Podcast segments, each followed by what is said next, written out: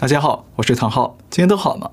一年一度的圣诞节才刚刚过去，那不知道您是怎么庆祝呢？不过，如果您是在中国境内的朋友，可能就很难跟全球的几十亿人一起庆祝这个节日了。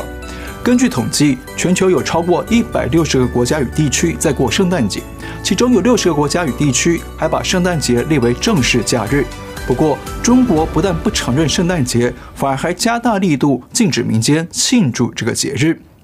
其实，早在二零一三、二零一四年呢，中共官方虽然不承认圣诞节，但民间还是允许庆祝圣诞的。不但有许多小朋友打扮成圣诞老人，那山东还举办过圣诞老人大游行，那圣诞节的装饰品也在各大商场随处可见。而且，就连习近平在二零一零年出访芬兰的时候，也跟圣诞老人合照握手，神情相当开心。但过去几年来啊，中共对圣诞节的管控呢，开始严格的收紧，许多地方政府纷纷下令禁止商场使用圣诞灯饰或者圣诞老人。那许多学校也下令禁止老师与学生讨论圣诞节的相关话题，甚至还有人组织游行集会，要圣诞节滚出中国。还有人搬出中共最擅长的民族主义激情，说中国人不过圣诞节，要抵制圣诞节。而今年呢，官方的打压进一步升级了。官方不但事先警告中国的几千万基督徒说禁止庆祝圣诞，理由是要防止疫情以及弘扬本土传统文化。还有部分地区的教育单位发出通知，禁止学校的师生庆祝圣诞节。甚至还传出有人因为扮演圣诞老人，结果遭到警方逮捕。那么，我们就要问一个关键问题：为什么中共这几年要禁止圣诞节，而且措施越来越严厉呢？难道一个圣诞节就可能造成中共亡党亡国吗？您还别笑，在中共的思维里啊，确实担心这样的节日呢，会让中共政权走向崩解。那在我看来啊，中共禁止圣诞节主要有几个目的。目的一。紧抓意识形态，严防步上苏联解体后尘。今年的十二月二十五号圣诞节这一天呢，正好是前苏联解体三十周年。那大家知道，苏联过去跟美国是并驾齐驱的世界强权，跟美国打了几十年冷战，但最后苏联却在一九九一年突然垮台，苏联共产帝国走向解体，震惊了全世界。苏联解体虽然让中共少了一个北方大患，但是呢，也让中共少了个共产老大哥，感受到唇亡齿寒的紧张。所以中共投入大量的人力物力去研究苏共到底是怎么垮台的，想要引以为鉴，避免自己重蹈覆辙。关于苏共垮台研究非常多，可以说是众说纷纭。但是根据前新华社莫斯科分社社长万成才的观察，苏共主要犯了六个错误。第一，经济改革屡陷歧途；第二，政治改革屡陷迷途；第三，民族分裂主义势力主导新联盟；第四，俄罗斯沙文主义带头瓦解苏联；第五，新思维外交对西方让步；第六，苏联高层长期内斗，最后分裂。好，这些错误的详细内容啊，我们这里就先不细说。但是呢，我认为啊，从这些苏联犯的错误当中，我们可以看出中共究竟想要如何避免自己走向苏联解体路子。那他们主要呢有几个做法：第一，经济改革开放向资本主义有限度的靠拢；第二，拒绝任何的政治改革；第三，严密控制少数民族与宗教群体。第四，严厉控制意识形态，防堵西方价值渗透。第五，战狼外交，拒绝对西方让步。第六，清洗党内反对派，集中权力核心。大家想想看，现在中共是不是在这样做？很显然，对不对？但是对习近平来说，更重要的是要严控意识形态，要拒绝西方的普世价值渗透。因为习在二零一二年底刚上任不久呢，到南方视察的时候，他就在内部强调过，要警惕苏联为什么解体。他认为一个主因就是理想信念动摇了，所以苏共没有人出来阻止这一切。那换句话说，习近平认为是苏共官员的意识形态与思维想法被西方入侵了，对西方价值让步了，才导致共产党解体。因此，二零一三年，习近平啊向党内发出了一份九号文件，强调西方的宪政民主、普世价值、公民社会等等是中共统治的威胁，会让中共亡党亡国。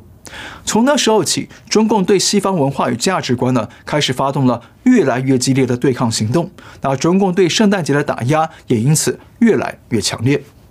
好，说到这里啊，相信您应该明白了，中共禁止圣诞节的一个目的呢，就是为了阻挡西方意识形态与普世价值渗透，避免中共的集权专制理念被松动动摇，才能巩固党的领导地位与政权稳定。那最近中共下令取消了小学的英语考试，打压补习班的课外培训呢，其实也都是在进一步切断中国人民接触西方文化的渠道，目的也是为了阻挡西方意识形态与普世价值。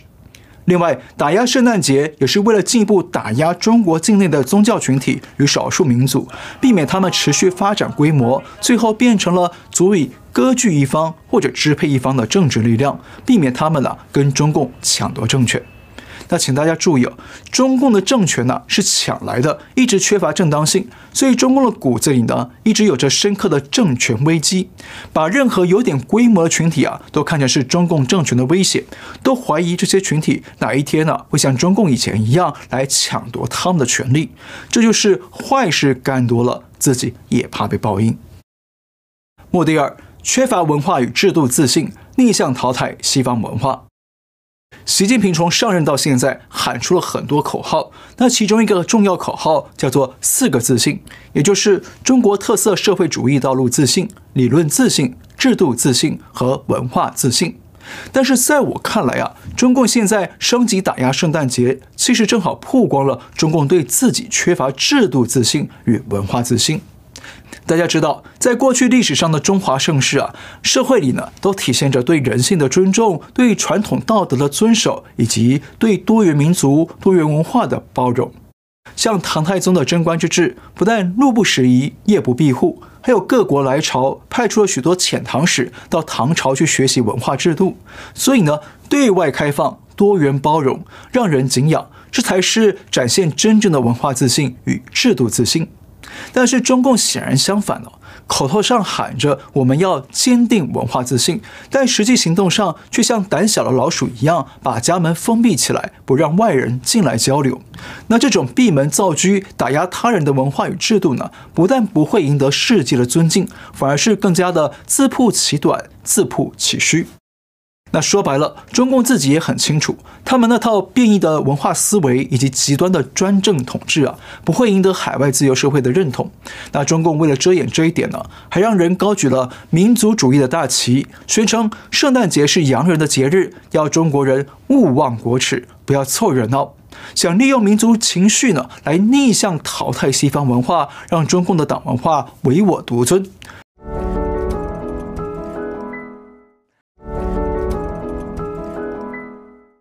甚至还有企业推出了毛蛋节来当成中国的圣诞节，想用这种民族主义的手段来神化毛泽东，讨好北京当局。其实这些手法不但彻底暴露了中共缺乏文化自信与制度自信，还暴露了中共的一个老毛病，就是双重标准、言行不一。比方说，中共官方说圣诞节是国耻，要禁止学校过洋节，说是为了保护中华文化，避免外国文化入侵。但是，共产主义是哪里来的？欧洲来的，苏联来的，对不对？那是不是外国文化入侵的？是不是西来的共产主义与集权思想入侵了原本的中国社会，摧毁了中华文化？而且，中共建政之后，官方不断吹捧斯大林，说他是伟大的慈父。还在中国各地捧着斯大林的画像到处游行，就连在斯大林的生日还要公开为他贺寿，祝他万寿无疆。这是不是在把外国人偶像化、造神化呢？那进一步说，中共可以接受西方来的共产主义破坏中国文化，可以庆祝独裁者斯大林的生日，但是却禁止庆祝耶稣生日的圣诞节，那这不是搞双标吗？这不是搞政治歧视吗？这不正好体现出中共缺乏文化自信与制度自信吗？我们拿台湾做个对比，每逢圣诞节，中华民国总统蔡英文不但公开祝贺人民圣诞节快乐，蔡英文的猫蔡想想还被打扮成圣诞树的模样来亮相。而副总统赖清德今年还亲自下厨，手把手的教民众怎么做一道圣诞沙拉，目的呢也是要跟民众一起共度圣诞节的喜悦。那蔡英文和赖清德这样做，会让人觉得台湾对传统文化缺乏自信吗？并没有，反而让人感受到啊，台湾社会的多元与包容。蔡英文还提出了一套圣诞节的连续剧清单，希望海内外民众可以观赏这些台湾制作的连续剧，支持影视产业，了解台湾的社会文化。那这种做法不是一方面包容了外来文化，另一方面也借力使力的宣传自己的文化吗？那这种做法跟中共相比，是不是会更容易获得国际社会的认同呢？那巧的是，刚刚过世的著名汉学家石景谦也有相同的看法。他曾经批评中共对于中国近代史的教育课本呢，总是从十九世纪中国遭受英法联军、八国联军入侵的地方说起，营造出中国人缺乏自信、受到屈辱。但是呢，他强调了，如果去了解十七、十八世纪中国近代史，就会发现了当时的中国在世界上相当拥有自信。那石景谦的说法呢，说到了一个重点，就是中共总是刻意放大、刻意灌输中国在清朝末年遭遇外国列强侵略的那段历史，并称之为“百年国耻”。